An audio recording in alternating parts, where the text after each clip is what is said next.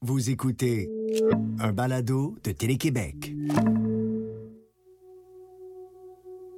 De débarquer à la maison avec une arme à feu, avec des balles de AK-47, tu sais, de la démonter, la nettoyer, euh, que les enfants la voient, tu que ta blonde est comme genre pas bien, parce qu'il y a une arme de guerre chez vous, puis que les enfants allaient à l'école, ma blonde allait travailler, puis j'étais là sur la table de la cuisine à zigonner avec mon gun, puis OK, là, tu sais, genre les voisins, s'ils voient ça par la fenêtre, ils vont freaker, là, tu sais, ils vont freaker total.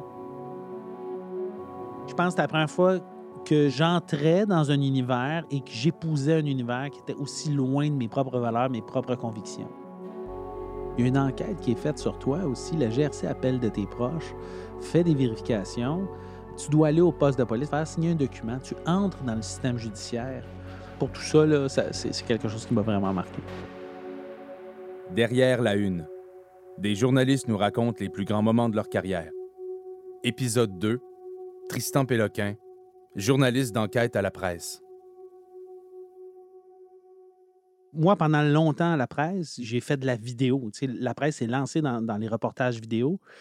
Et il y a un gars que je connaissais depuis des années qui a été sniper dans l'armée. Euh, il été vraiment tireur d'élite. Et lui, donc, il m'a contacté en me disant Tristan, je m'en vais me battre contre l'État islamique par moi-même. Penses-tu que tu pourrais m'aider ou tu penses que tu pourrais couvrir cette histoire-là? C'est un projet qui était complètement fou parce que, d'une part, le concept d'un Canadien qui s'en va se battre contre l'État islamique en Syrie, déjà, c'est compliqué. Donc, monter un projet autour de ça, tu te dis, OK, à tout moment, on peut se faire arrêter par les autorités. Tu sais, je veux dire, on rentre dans des sphères de malaise d'une certaine façon. Je pense que c'était la première fois pour la presse que je montais un projet aussi complexe.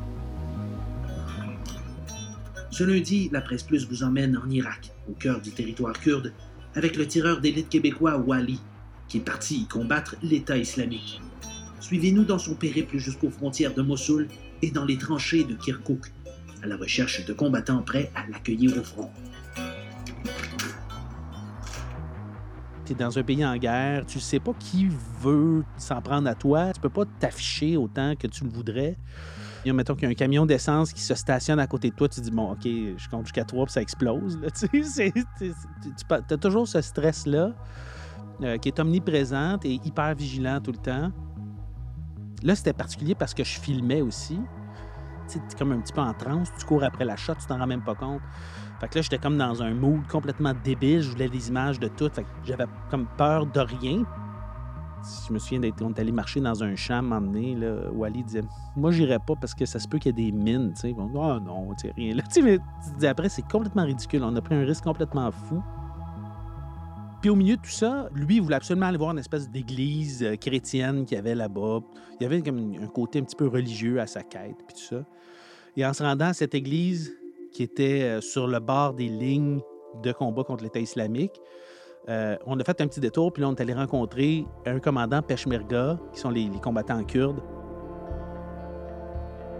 Moi, j'ai beaucoup parlé avec ce commandant-là, puis il y a comme eu un lobby entre Wally et ce commandant-là. Le, commandant Peshmerga voulait avoir Wally parmi ses troupes, plutôt que Wally s'en aille se battre avec les YPG en Syrie. Ils nous ont accueillis avec euh, le, gros buffet, puis tout ça. Ils ont abattu un agneau pour nous. euh, c'était vraiment incroyable. C'était comme magique. Je me rendais compte qu'on on- on est capable d'aller loin en, en journalisme. On est vraiment capable de rentrer dans des bulles assez spéciales de gens qui font des affaires complètement débiles, de les suivre dans ces aventures-là qui sont complètement folles. Tu as quand même la position hyper privilégiée de l'observateur.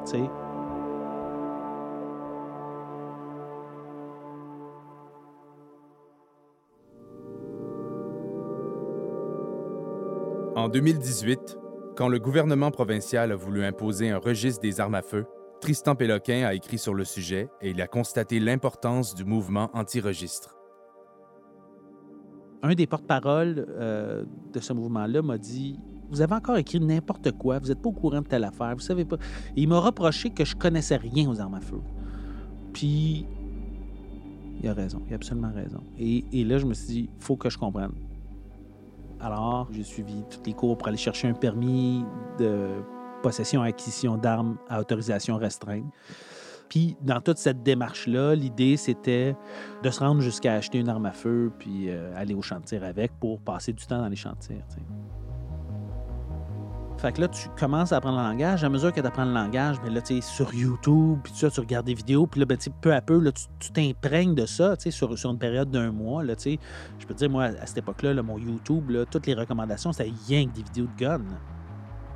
Puis là, pour rentrer dans ces univers-là, il faut quand même que tu convainques ces gens-là qui sont habitués d'être perçus un petit peu toujours comme les méchants, que tu vas leur donner la parole, puis que tu pas là pour juger, mais que tu t'intéresses à ce qu'ils ont à dire et tout ça. tu sais. J'étais allé avec un groupe de personnes qui étaient des fans finis de AR-15 euh, et d'armes plus de guerre, des machines de guerre, tu sais. Puis c'est ça, tu sais, à un moment donné, tu te rends compte que c'est pas tous des imbéciles, tu sais, vraiment pas, là. Tu sais, si l'arme à feu était expurgée de sa connotation euh, meurtrière, je veux dire, je pense qu'il y a bien des gens qui s'intéresseraient à ça. Une machine avec euh, plein de boutons, d'affaires à contrôler, à apprendre à maîtriser, n'importe qui peut se mettre à se passionner de ça, là, tu sais.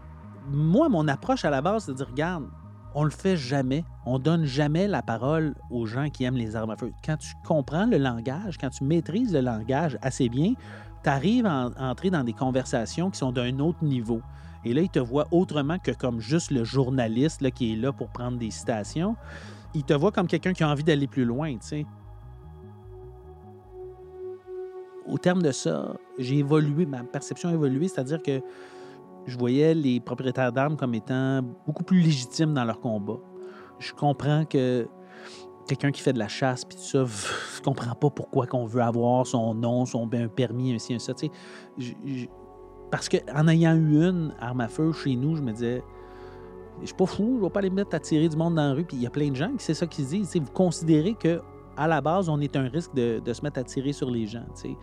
Fait que là, tu comprends vraiment plus leur position. Fait que, c'est- comme si tu prenais vraiment tout ton être puis tu le forçais à être ailleurs. Euh, puis ça, c'est marquant, tu sais. Faut que tu aies l'humilité comme journaliste, des fois, de dire OK, tu sais, ça, je l'avais pas vu, je, je le voyais pas comme ça. Puis il faut que je sois capable de le rapporter aussi un peu comme ça, tu sais. À une certaine époque, au début, là, quand j'ai commencé à m'intéresser à une forme un peu plus d'enquête, puis on parle d'il y a longtemps, je me suis intéressé beaucoup aux casinos en ligne qui sont exploités à partir de Kanawake, tu sais. Euh, puis tu sais, tu penses, tu dis, Ah, ça n'a pas de bon sens ce qu'ils font, c'est tout croche, ces gens-là, genre, ils se foutent des lois, puis ils font tout ce qu'ils veulent, tu sais, puis tu commences à fouiller ça, puis finalement, tu vas rencontrer un ou deux Autochtones qui sont dans ces milieux-là, puis ça, c'est ta perception de blanc, là, de penser que ce qu'on fait, ça va contre les lois, là, mais nous, euh, on a notre propre territoire, puis toi, tu n'as pas de juridiction ici. Là. Fait que, tu sais, à un moment donné, tu fais comme, OK, il y a, vraiment, il y a un discours dominant, celui des Blancs, tu sais, puis les Autochtones s'en foutent un peu. C'est un, un de leurs avocats qui travaille dans un gros cabinet à Montréal qui m'avait dit, tu vas te faire une visite, là, puis tu vas comprendre que ces gens-là, pour toi, là, c'est des rebelles sans cause, là, mais pour eux, là, ils sont dans un combat, ils sont élevés là-dedans, puis c'est correct, ils sont en mode de survie. Fait que pour eux, de vendre des cigarettes, pour eux, de c'est normal. tu sais. Fait, que- fait que tu es exposé à ça. Tu fais, OK, tu ce que tu pensais qui était comme genre des gens qui respectent rien, ils ont juste une autre perspective, puis tu finis par la respecter. OK, ils, sont vraiment structurés dans leur combat, ils sont vraiment organisés, puis c'est un message un peu qu'ils envoient à la société à dire, regarde, nous autres, on, on, on en fait parce que vous nous avez enlevé tout, vous nous avez tout empêché de tout faire. Fait que, à un moment donné, il faut que tu donnes la place à, à leur pensée. Oui, il faut que tu exposes un peu que certaines choses ne sont pas légales à ton sens, mais la raison pour laquelle ils le font, il faut que tu leur permettes de l'exprimer. Leur discours est très, très, très cohérent. Là. Tu sais, je veux dire, tu, peux pas dire à, des gens, ben, on, va vous donner des pouvoirs. Les Autochtones ont véritablement des pouvoirs, là, avec, des, avec des conseils de membres, des choses comme ça, en leur disant, ben, tu vas juste prendre des décisions qui font notre affaire. tu sais. Fait que, tu sais, à quelque part, il faut être cohérent, nous autres aussi, de notre côté. tu sais.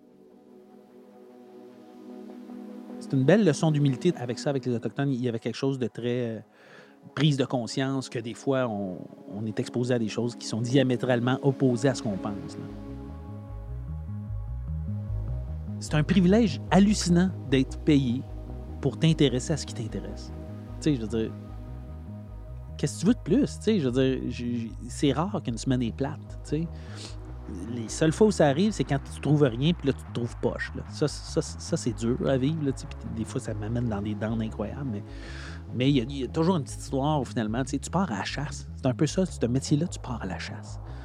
Avec respect, c'est pas du gibier ce qu'on cherche, mais je pense que ça va chercher ça en, nous, les journalistes d'enquête. Tous les sens sont allumés pour essayer de documenter une histoire de façon la plus approfondie possible. Et ça, c'est- c'est c'est trippant, c'est c'est grisant. Moi, je me vois difficilement faire autre chose. C'est très difficile de me projeter dans un autre métier.